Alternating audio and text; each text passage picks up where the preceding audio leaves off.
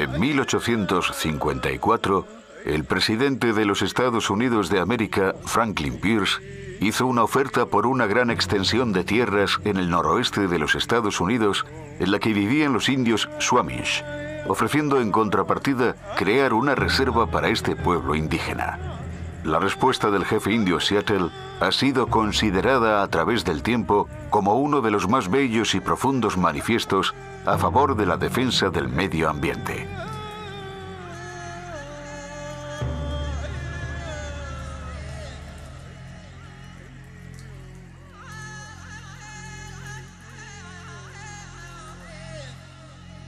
El gran jefe de Washington envió palabra de que desea comprar nuestra tierra.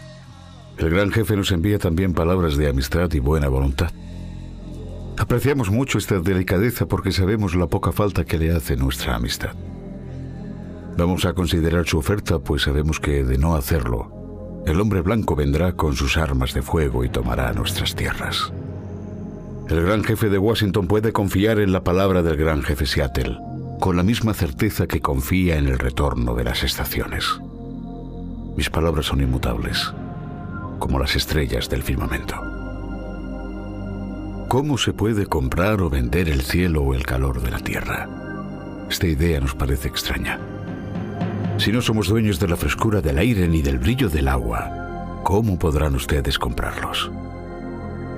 Cada pedazo de esta tierra es sagrado para mi pueblo.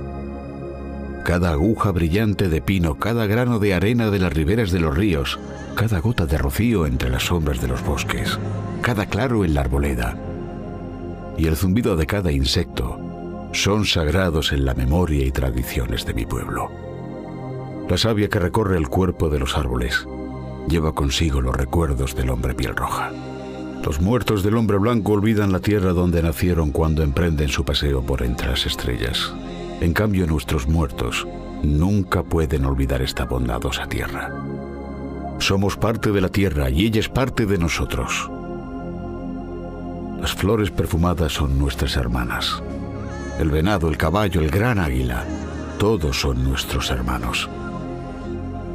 Las escarpadas montañas, los húmedos prados, el calor de la piel del potro y el hombre, todos pertenecemos a la misma familia.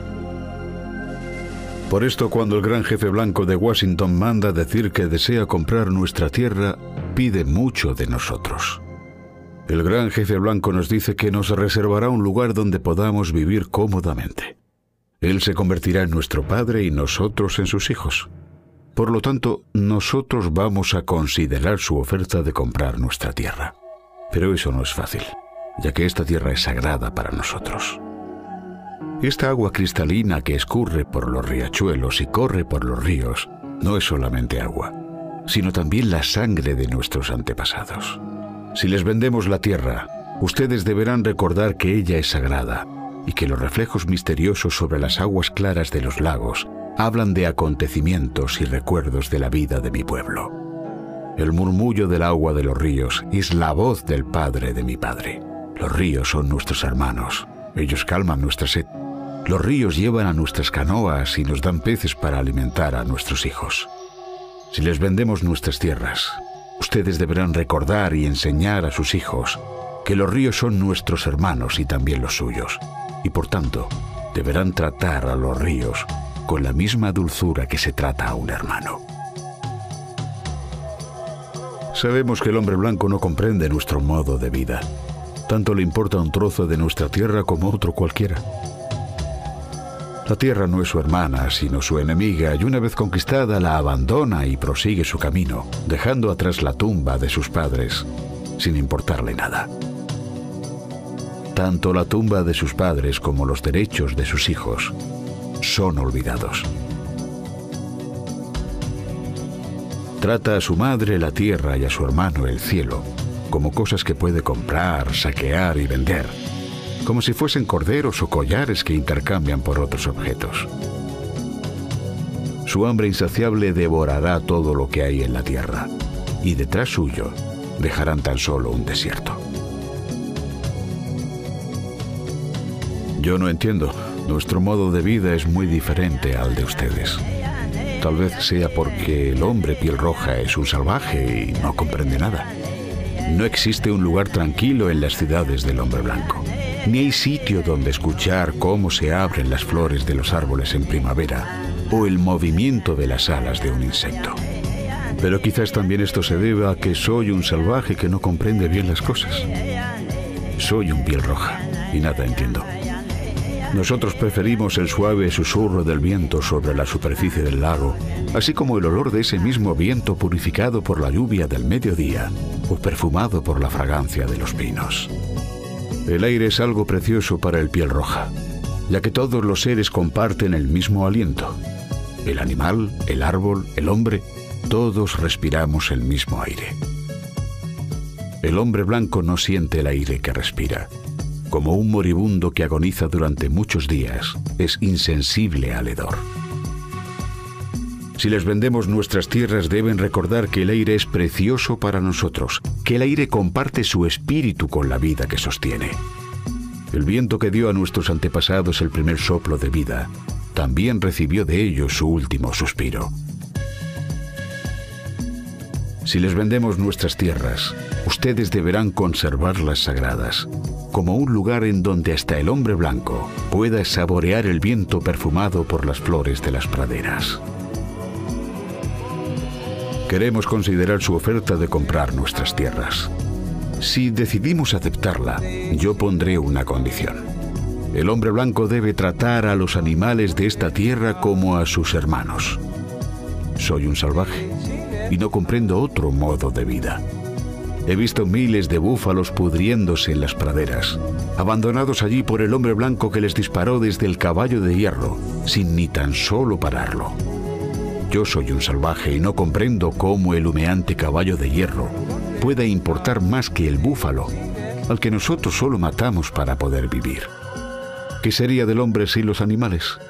Si todos los animales fuesen exterminados, el hombre también perecería de una gran soledad de espíritu pues lo que le ocurra a los animales, pronto habrá de ocurrirle también al hombre. Todas las cosas están relacionadas entre sí. Deben de enseñarle a sus hijos que el suelo que pisan son las cenizas de nuestros antepasados. Es necesario que enseñen a sus hijos lo que nuestros hijos ya saben, que la tierra es nuestra madre. Todo lo que ocurra a la tierra le ocurrirá también a los hijos de la tierra. Esto es lo que sabemos. La tierra no pertenece al hombre, es el hombre el que pertenece a la tierra. Esto es lo que sabemos. Todas las cosas están ligadas como la sangre que une a una familia. El hombre no ha tejido la red que es la vida, solo es un hilo más de la trama. Lo que hace con la trama, se lo está haciendo a sí mismo. Nuestros hijos han visto cómo sus padres eran humillados mientras defendían su tierra.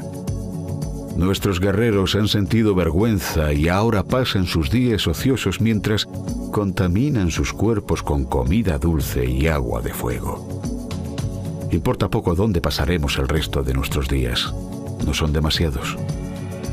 Ni siquiera el hombre blanco, cuyo Dios pasea y habla con él de amigo a amigo, quedará exento del destino común.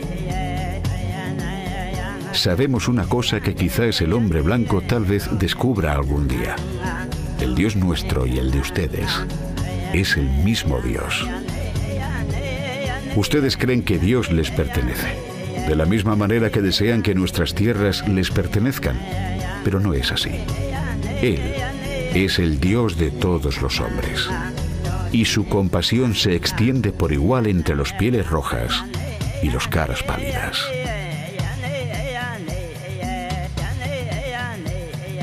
Esta tierra es preciosa, y despreciarla es despreciar a su creador y se provocaría su ira.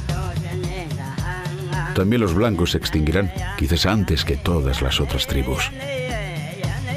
Ustedes caminan hacia su destrucción rodeados de gloria inspirados por la fuerza del Dios que los trajo a esta tierra y que por algún designio especial les dio dominio sobre ella y sobre el piel roja.